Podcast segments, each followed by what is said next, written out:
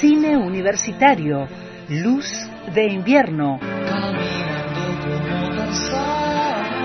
Cine nacional, regional e internacional.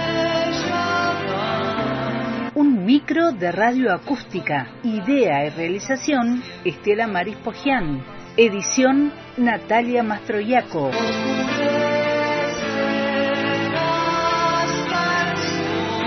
Una luz de cine en la tarde de radio acústica por antena libre.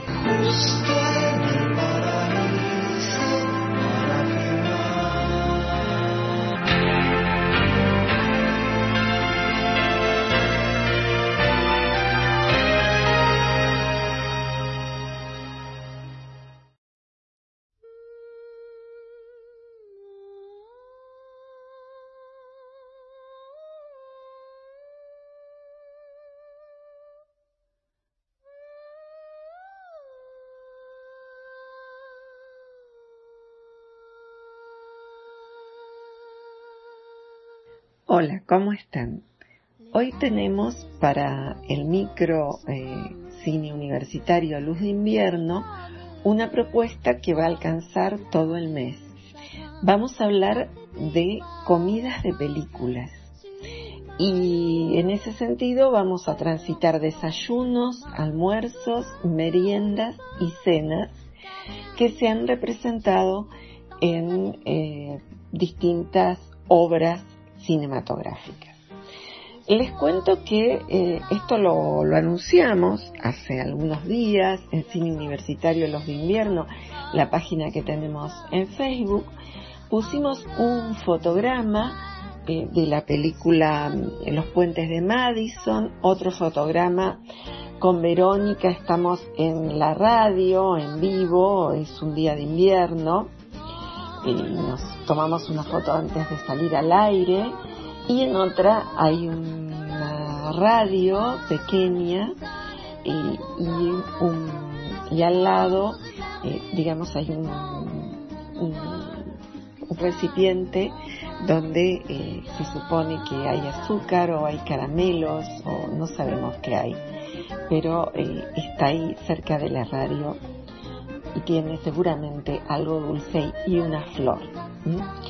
Cada objeto tiene su historia y de esos objetos podríamos hablar bastante tiempo, pero el tema de hoy es hablar de las películas y a partir de eso queremos comentarles eh, lo que nos fueron diciendo nuestros oyentes. Por ejemplo, eh, Viviana Pornoy eh, nos dice que eh, se había acordado de la película Como agua para chocolate, una película que la vamos a mencionar y la vamos a trabajar en otros programas, una revista una película inolvidable que fue, digamos, muy analizada en distintas revistas. Virginia Medina Ávila, también de México, nos, habla de, esa película. Y así siguen comentarios que nos fueron acercando. Adriana Álvarez desde Quilmes eh, nos, habla del festín de Babet de sopa de tortuga. Eh, más por acá tenemos? Eh, Hechizo de Luna, eh, Rubén Roberto Milano nos dice que hablemos de, de esa película. Y eh, Ratatouille, eh, nos recuerdan que de la película eh, de los puentes de Madison han llorado mucho con esa película y nosotros decimos que, mm, que en realidad de acá, acá, no vamos a hablar de cuestiones melodramáticas, sino de las comidas que se preparaban en esa película. Lilian Fernández nos dice que mm, desde Regina eh, que le encanta la, propuesta y, así nos siguen nombrando, eh, Beatriz Purpur también, eh, Santiago Lana nos habla em, que em, nos, nos, habla de una película de Hugo Tognazzi y de un documental de la Gran Buffet. Y a partir de ahí de una película que se hizo sobre esa película. Y así tenemos eh, eh, Diego Domingo eh, también nos, nos habla eh, nos dice espectacular, eh, nos las mostraste y después analizamos eh, las películas y bueno, Comer, Rezar y Amar, eh, también Carolina Fernández que tiene su programa de radio en Viedma, nos mandó saludos y, y nos, eh, nos habla de, de, las películas que, que también le, le gustan. Bueno, esto era para saludar un poco y seguramente nos olvidamos porque hubo muchos, eh, muchos comentarios, siempre pasa cuando hablamos de eh, el, el, cine y las comidas. Tengo, les digo, acá eh, dos, mm, dos libros que me parecen importantes para unir, se acuerda que hablamos de bibliotecas, lo que hablamos en mayo de libros y cine, bibliotecas de cine, bibliotecas de película. Entonces tengo un libro que se llama Cocinar de Cine.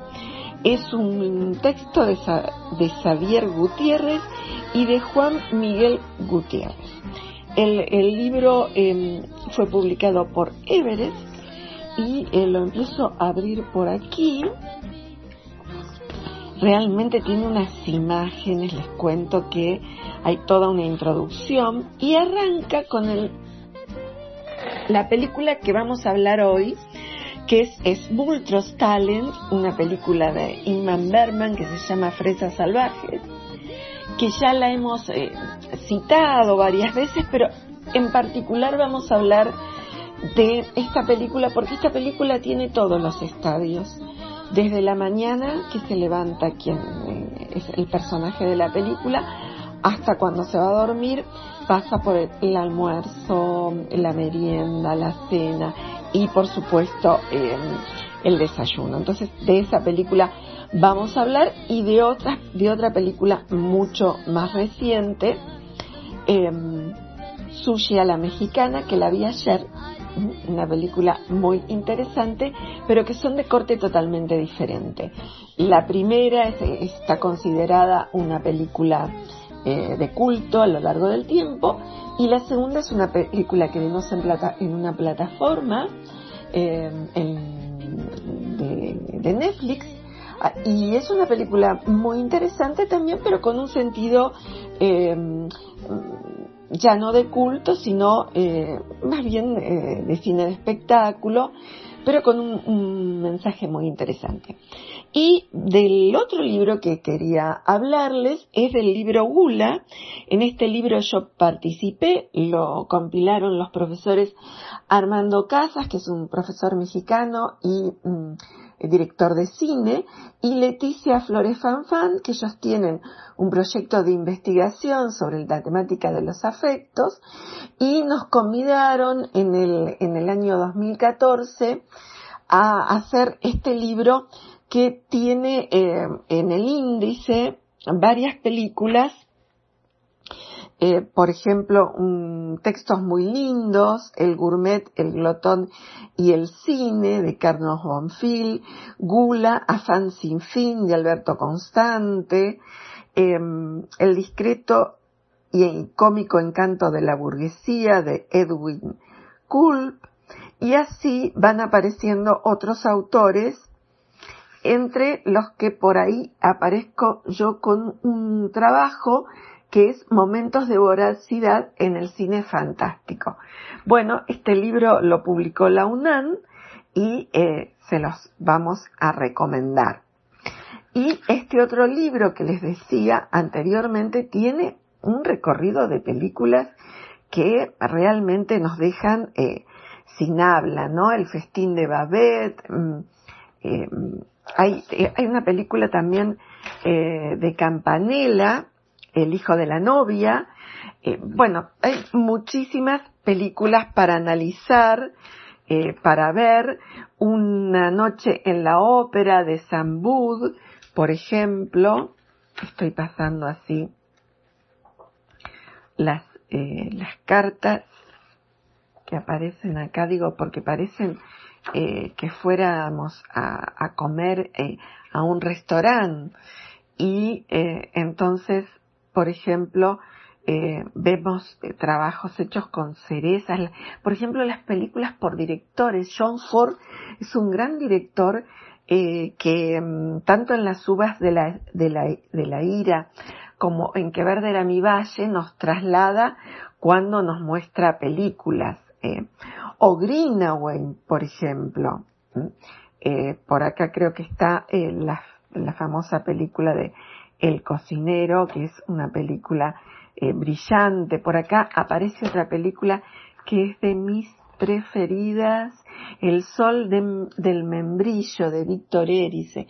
Bueno, hay muchísimas eh, películas para, para nombrar. Em, ahora me estaba viniendo una imagen de una película muy, muy maravillosa que arrancaba con una imagen de unas granadas eh, que es la película A los que aman, eh, una película maravillosa.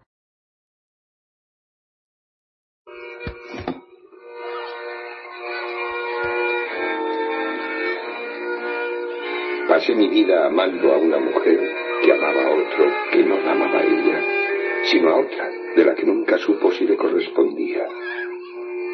Era este un tiempo en el que todavía podía mirar el futuro con más esperanza que miedo.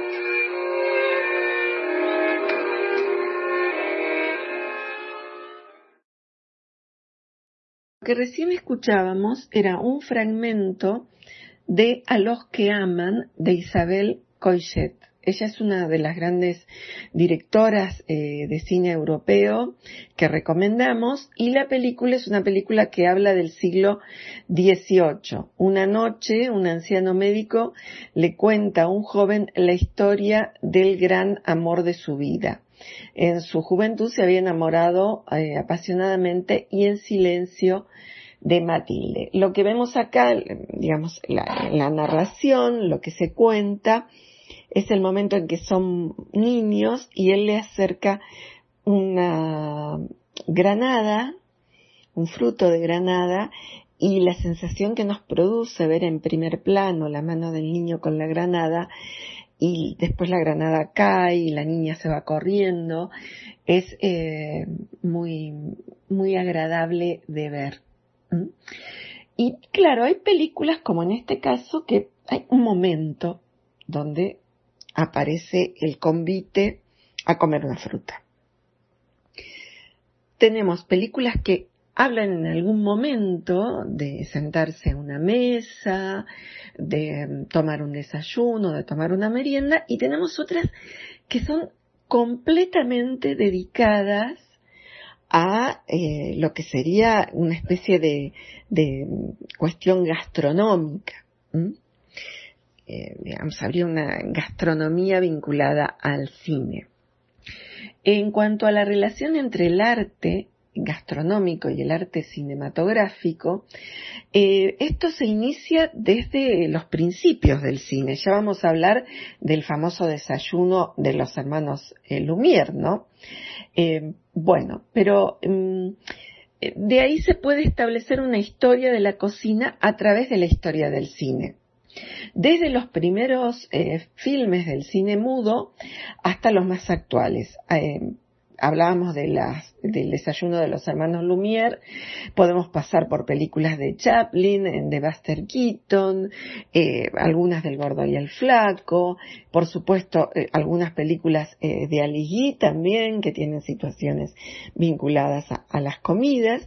Y tengo por acá un dato que un, el primer film donde la comida es presentada con mayores detalles y sofisticación es de Gordon Edwards y es Cleopatra de 1917, basada en la tragedia de Shakespeare, Antonio y Cleopatra, con la actuación de la diva del momento, Teda Vara.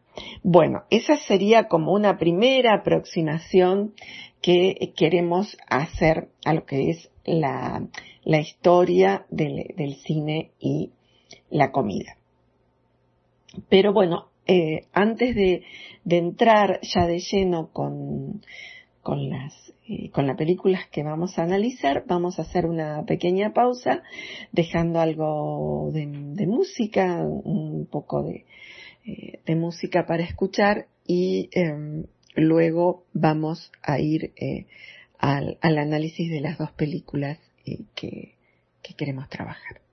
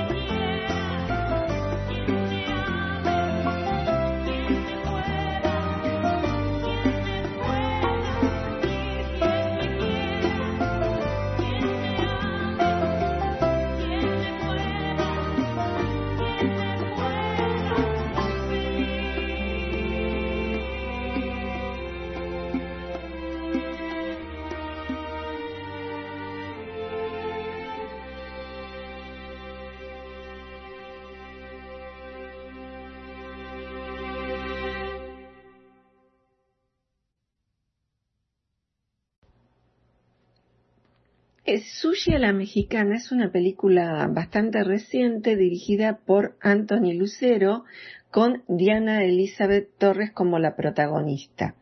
Em, ¿Qué nos cuenta esta película?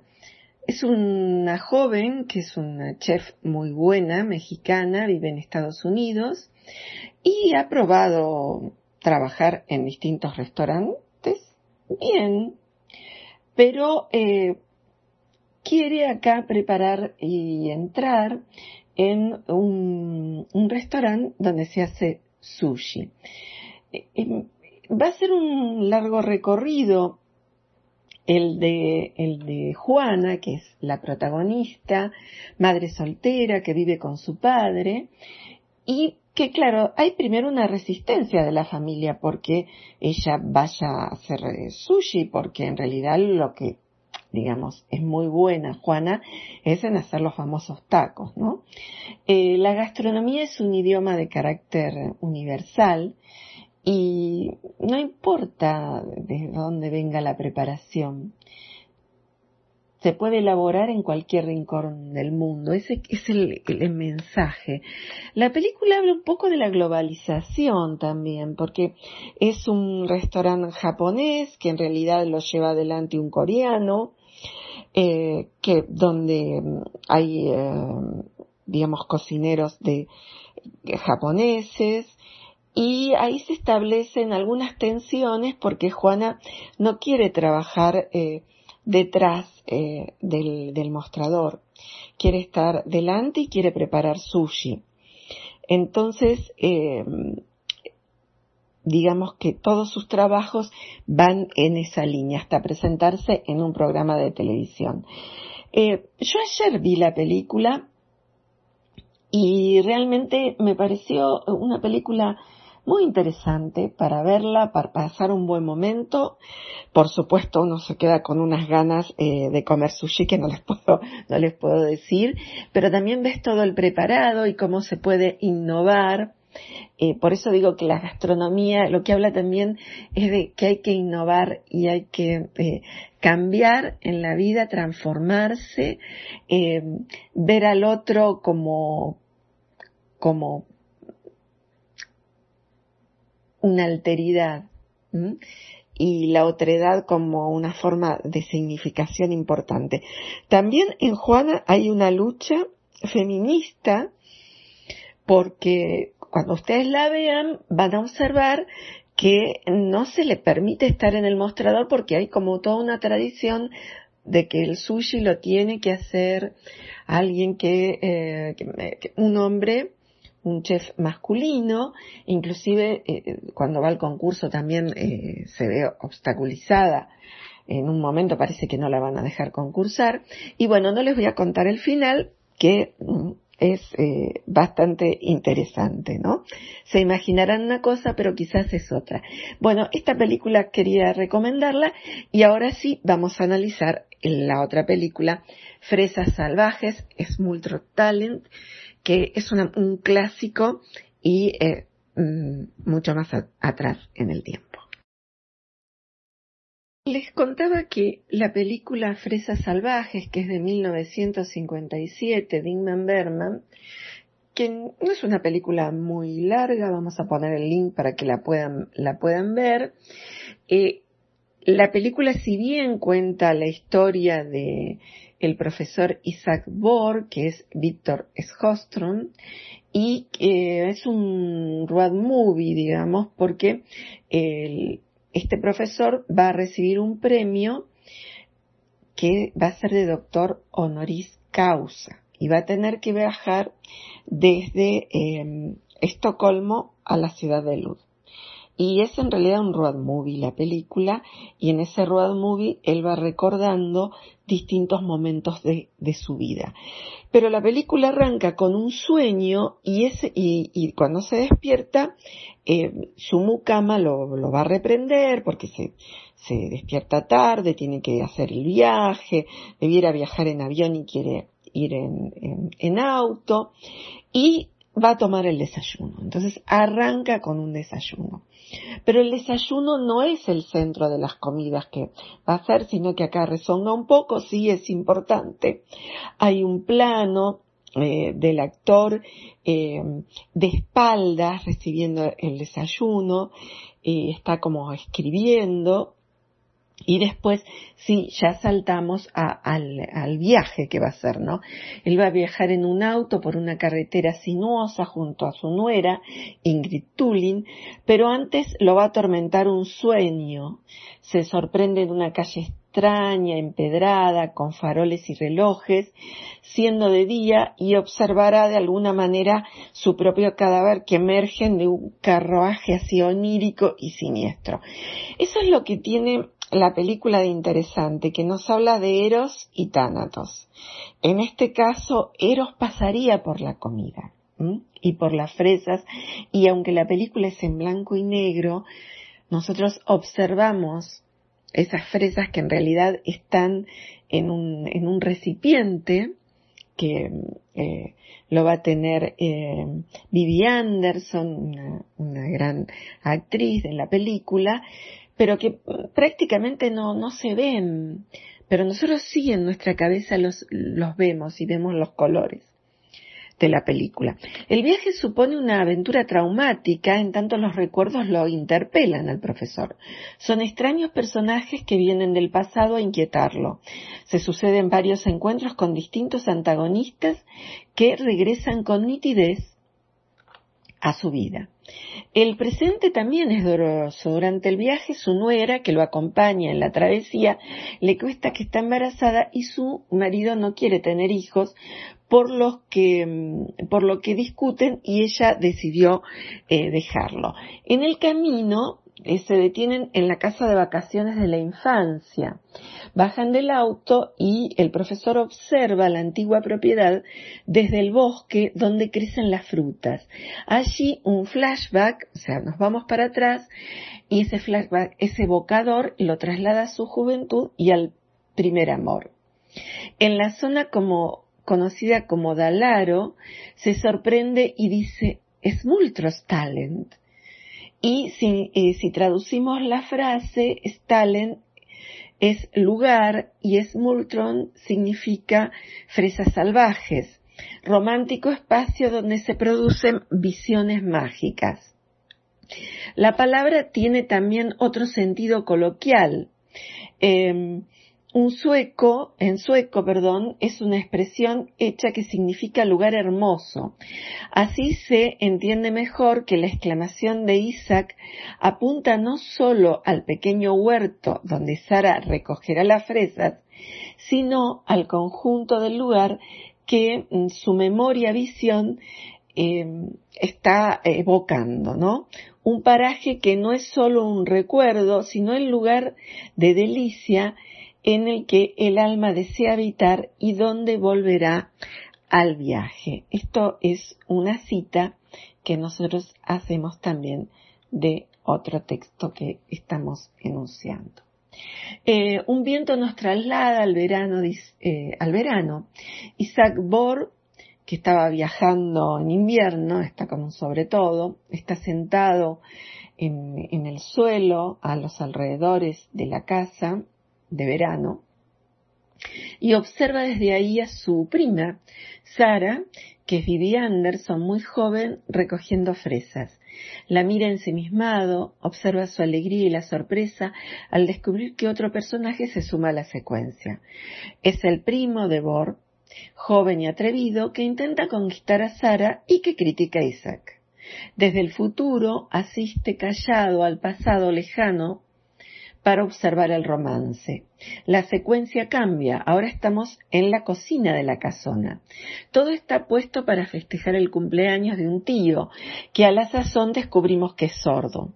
Mientras tanto, las gemelas, dos niñas parlanchinas, personajes entrañables de la película, deciden recitarle un poema que el tío apenas escucha.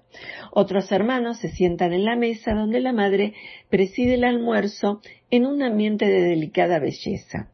La fiesta familiar en torno a la mesa es desopilante y el profesor mira la secuencia desde su vejez con ternura y sorpresa.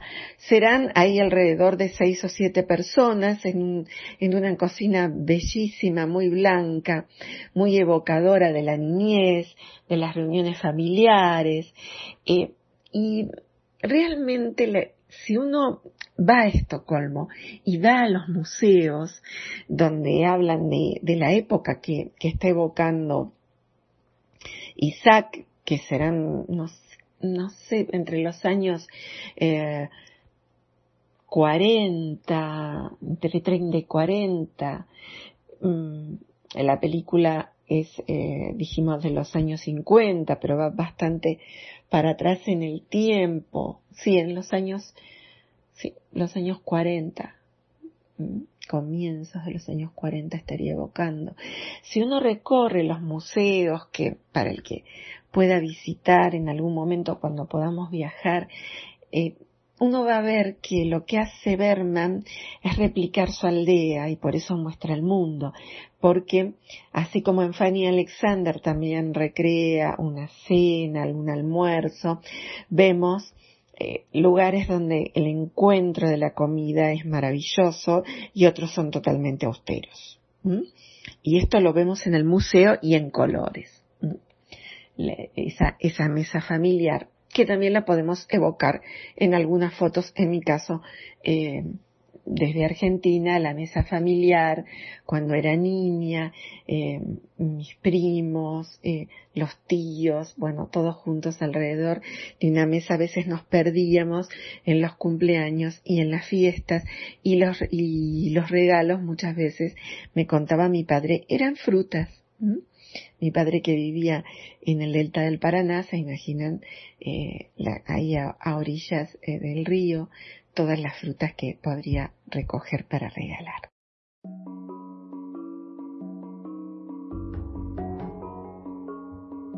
Hablando Fresas Salvajes, que acá se llamó Cuando huye el día, una película de Ingmar Bergman. Eh, les contábamos que era un profesor que iba a recibir un premio y que de camino pasa por su casa mm, eh, familiar de la, infancia. Y ahí, bueno, va pasando por situaciones realmente un poco angustiantes. Y en el camino em, se mm, van a subir a unos jóvenes em, que mm, están eh, pidiendo que los, eh, que los lleven de camino hasta un lugar, están haciendo dedo. Pero en realidad no están haciendo dedo. Ahora que recuerdo bien, en ese momento que el profesor está evocando el pasado, aparece una joven que se llama Sara, pero es de la actualidad, que también está interpretada por la misma actriz, que estaba haciendo autostop con dos amigos y la chica es muy parecida, por supuesto, a su, su antiguo amor, pero es muy melodramática y muy moderna. Eh, la empatía entre ambos supondrá otro relato de la narración animado y vivaz y anticlimas de las complicadas evocaciones del médico. Sara y sus amigos subirán al auto de Isaac, los chicos y Sara se pelean y amigan casi al mismo tiempo, los jóvenes compiten por el amor de la muchacha, que no duda en confesar que es virgen mientras describe a cada uno de sus amigos. Uno es un intelectual mientras que el otro es muy religioso. En la carrera, en la carretera, perdón, deberán esquivar a otro auto que viene a mucha velocidad y vuelcan. De allí sale una pareja, un matrimonio que no para de discutir y ofenderse mutuamente. Suben al auto de Ixas y ah, eh, se agredan todo el tiempo. El conductor detiene el auto y les piden que se bajen porque eran ya insoportables. Entonces deciden tomar el té que está entre un té y una cena. Eh, antes van a ver a, su madre, entran a otra casa, ahí también comparte un momento de fotos y mm, por los recuerdos que, tengo también los invitan a tomar algo, pero después vuelven con los jóvenes, están como en un balcón y toman un té, que es ese, momento entre... Eh, merienda y cena que hay en Europa, ¿no? Porque ya está llegando eh, eh, eh, la noche a las seis de la tarde, ¿no? Entonces deciden tomar el té con los con los jóvenes que los acompañan y uno de los temas centrales del universo de Berman remite al silencio del Dios, a la existencia o no del Ser Supremo y aquí, en ese momento, vuelve sobre sus obsesiones el director. Como dijimos, uno de los chicos estudia física mientras que el otro se prepara para ser pastor. Discuten sobre religión y sobreviene el poema de John Olof Wallin de principios del siglo XIX, obispo y poeta y muy popular en Suecia. Este poema lo recitan entre todos.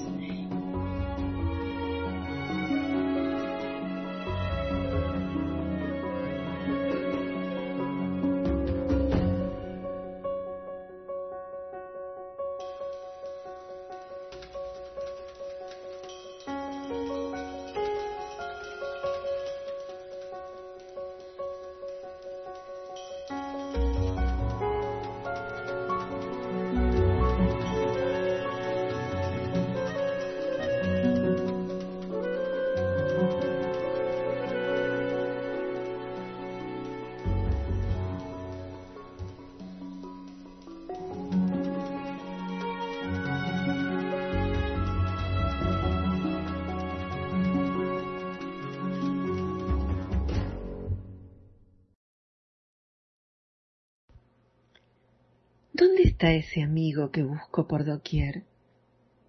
Cuando apunta el día, mi inquietud también aumenta.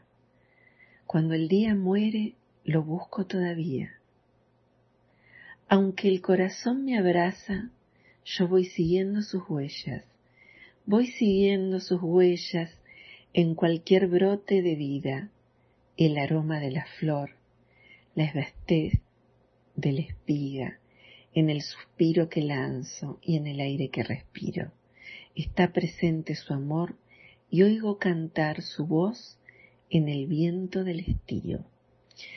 Todos los personajes a coro eh, recitan el poema que inicia Isaac y que les pido que lo escuchen en esa mesa con, esa tetera tan bella, mm, eh, con eh, la eh, el casting que debe haber estado preparado ahí, ahí también hay toda una historia detrás de los castings, ¿no?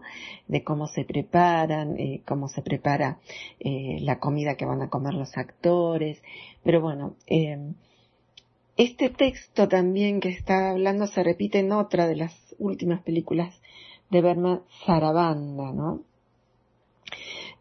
luego, em, como en todos los eh, filmes de Berman, supone un recuento con el pasado y el repaso de la memoria y la historia, y eh, siempre nos están interpelando, y en este caso nos están invitando.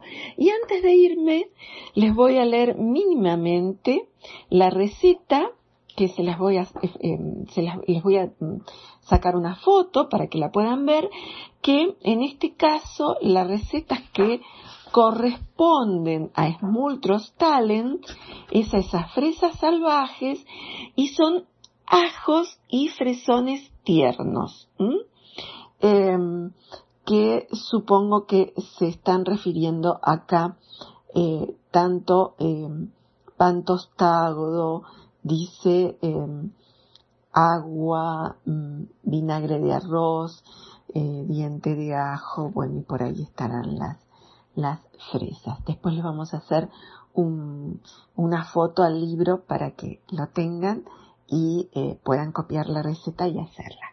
Bueno, eh, nos quedó, eh, nos quedaron muchos temas, sobre todo grandes emblemas del el cine y la gastronomía que no he nombrado y que ustedes lo estarán pensando. ¿Qué película no nombró Estela Maris hoy en cine de películas. Bueno, vayan diciéndonos y nosotros vamos a ir hablando de em, ese, ese cine que nos invita eh, a, a degustar. Hasta la semana que viene.